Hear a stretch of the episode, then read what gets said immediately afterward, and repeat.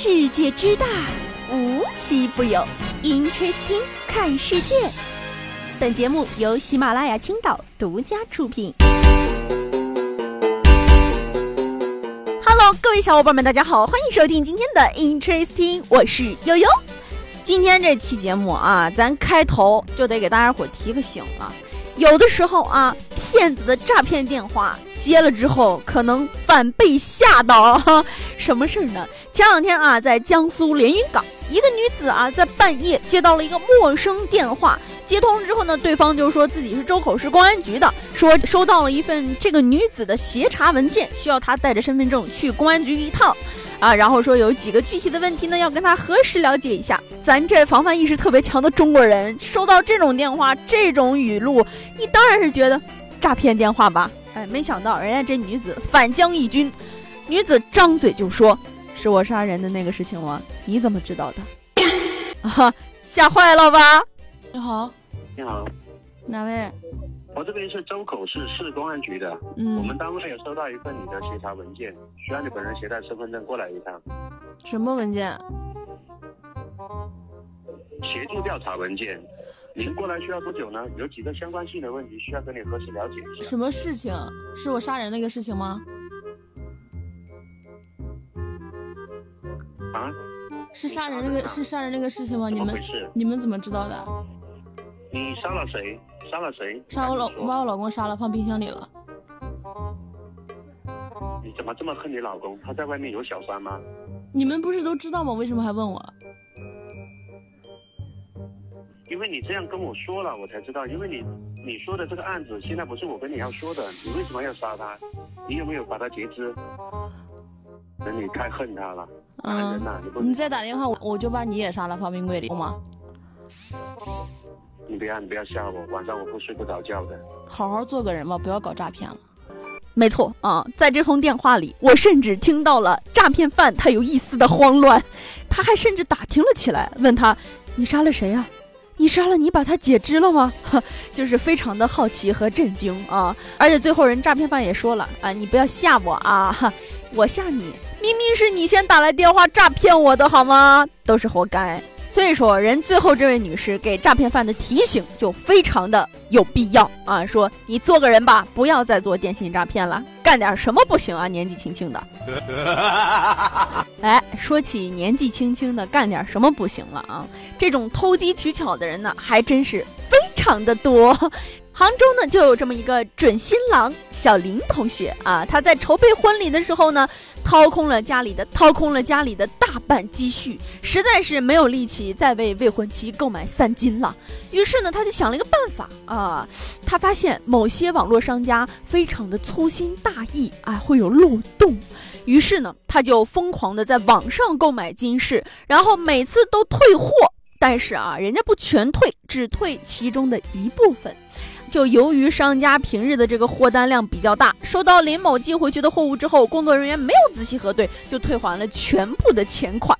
于是啊，这林某啊尝到甜头了呀，继续这样干呗。先后十三次从一个直播间里疯狂骗得三十四件黄金首饰，总价值二十六万余元，够了吧？够买三金了吧？啊，其中一部分啊，人家还送给了未婚妻，剩下的藏了起来。不得不说啊，小林这脑子就是没用在正经地方，而且啊，又觉得这商家的心也真够大的。你要说金子这东西，它真不算很大吧？啊，仔细核查一下，应该还是能核对出来的。不过我觉得经过这件事儿之后，他们肯定长记性了啊！每一件退回去的商品都得仔细看看吧。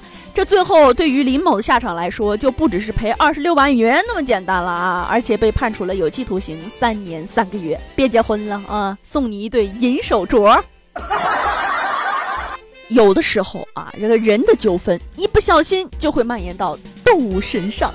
前一段时间，在湖南衡阳的某一个小村庄里，一位名叫古某的同志啊，看到周某家的树非常的好啊，就非常想要，于是呢，他就半夜悄悄的去把周某家的树给砍了，然后拖回了自己家里。你说人周某发现，人家能同意吗？啊，你半夜把我家树砍了，于是呢就去他家把自己的树给拖走了。人家这古某知道这事儿还不开心了啊！我砍下来的树就是我家的，你凭什么给我拖走？于是呢就非常的闷闷不乐，想要排解一下呀。想了三天三夜，终于想到办法了。于是呢，他半夜跑到了钟某家的养鸡场，然后用手电筒开始照射鸡群。这个小鸡们看到这个灯光，非常的害怕，受惊了，于是就互相踩踏，死了四百六十只鸡。哼，人家郭某说了，我做错了，我愿意赔偿你四百六十只鸡，我赔你三千块。你是不是以为事情到这儿就结束了？并没有呢。赔了三千块之后，古某回家越想越不对劲啊！明明我只是砍了一棵树啊，然后你就来拖走了这棵树，然后我也只是拿着手电筒去你家鸡场里转了一圈，鸡死了还要我赔你钱，哼，我还得报复你。于是啊，半夜古某又偷偷来到了他们家的鸡场，又打开了手电筒，这次好了，吓死了六百四十只鸡。两次啊，这个钟某一共损失了一万三千八百四十块，构成了故意损坏财物罪。最近啊，古某被判刑了六个月，缓刑一年。呃，我就非常好奇，在这个缓刑期间，他会不会还干出啥事儿啊？简直就是无理横三分，属鹅了吧？哈，欠债的比债主更横啊！主打的就是一个反向逻辑。不仅如此，还有欠房的要求房主先道歉。前一段时间，在陕西同州的姚女士，二零一四年的时候买了一套期房。这开发商当时啊，因为这地呢是收的开发商的房子，所以呢，他收来的时候卖出去的房价也非常便宜，每平只要一千七百元。于是啊，姚女士就买了一套二十六层的房子。结果两年之后，这小区就烂尾了。姚女士四处投诉，没人管。哎，好在二零二零年人家又复工了。可是啊，不妙的情况来了，原本要盖二十七层的房子，盖了二十四层。那买二十六层的杨女士不是直接买了个空气吗？啊，开发商人家也摆烂了，说我没钱了，只能建这么高。我太难了。开发商啊，不仅没有赔偿杨女士，甚至啊还说杨女士在当时闹烂尾房的时候啊闹腾过啊，造成工地断水断电了。我能给你解决房子，但是你要先道歉。真无语！嚯啊，人车子买假的都退一赔三，房子买个空气还得跪下给你道歉，佛祖气的都得挠头下线啊！别多问，问就是上香的年轻人太多，佛门装不下呀。不得不说啊，想想我们最终即将离开这个世界，很多问题也就不是问题，只要能承担起自己的责任，那就都不算什么问题。好了，今天的节目呢到这里就结束了，我们下期节目再见吧，拜拜。在下一个街角，我会带你住进城堡，门前开满了花花草草，暖风拂过你的裙角，蝴蝶在你身边围绕，等到月亮挂在树梢，我会轻轻把你拥抱，哎呦，好想长生不。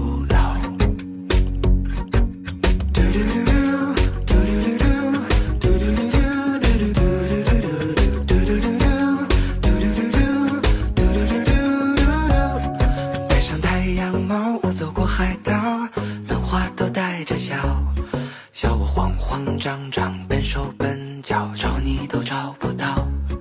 你的模样虽然我不知道，依然努力奔跑，会相遇吧，在下一个。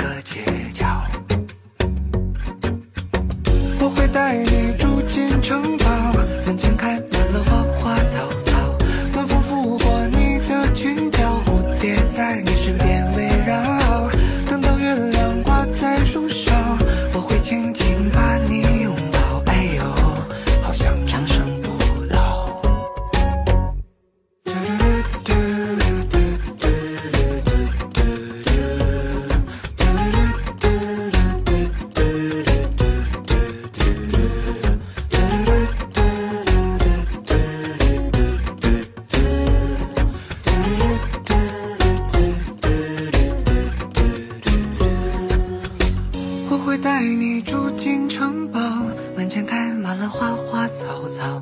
暖风拂过你的裙角蝴蝶在你身边围绕。等到月亮挂在树